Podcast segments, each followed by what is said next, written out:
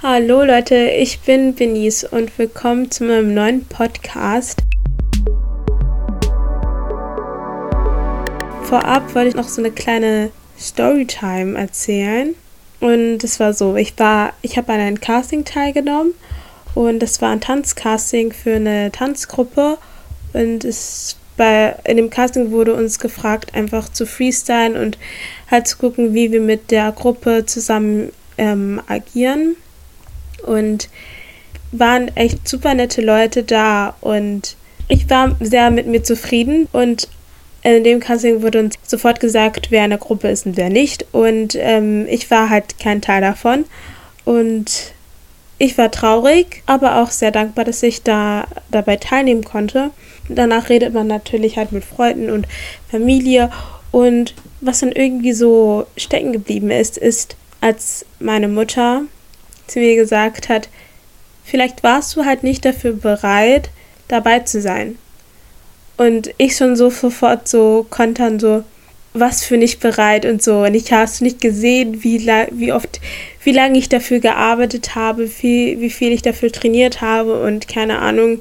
Aber im Nachhinein wurde mir halt klar, dass ich wirklich dafür nicht bereit war und auch psychisch dafür auch nicht bereit war und bin dankbar, dass ich nicht angenommen wurde und halt andere Chancen, dann sind halt andere Chancen zu mir gekommen und andere Sachen, wie zum Beispiel jetzt Salon 5 und jetzt auch ein Ort in meinem Leben bin, wo es mir halt psychisch viel besser geht. Und deshalb habe ich mir gedacht, dass ich mir ein paar Tipps für mein früheres Ich aufschreibe und vielleicht auch euch ein paar Tipps gebe, wie man seinen Mut nicht verlieren und weiter nach seinen Träumen streben sollte. Mein erster Tipp wäre Selbstzweifel und Faulheit beiseite legen. Ich nehme jetzt zum Beispiel jetzt beim Tanzen oder so, dann es können rechts und links Leute stehen, die besser sind als du. Und das ist, kann auch scary sein. Es kann auch, es macht auch Angst. Und dann hat man auch Zweifel an sich selbst, weil wenn man halt Leute sieht, die so mega Skills haben und dann stehst du so daneben und hast dann vielleicht erst gerade vor ein paar Monaten angefangen mit dem Tanzen. Und natürlich denkt man sich dann auch so, ja, vielleicht werde ich auch nicht in diesem, nicht dastehen, wo die Person jetzt steht. Aber im Endeffekt ist es alles, wie man so schön auf Englisch sagt, it's all the journey. Man geht, man geht die Reise an, man geht, man geht den Weg an, um da zu stehen, wo man stehen will.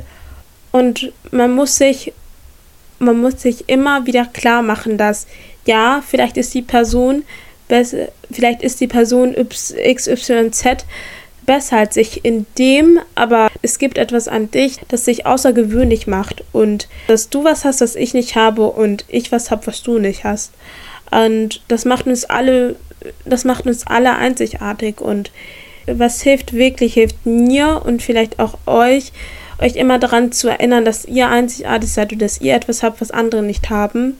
Und es hilft wirklich, äh, die, Selbstzeit, die Selbstzweifel beiseite zu legen.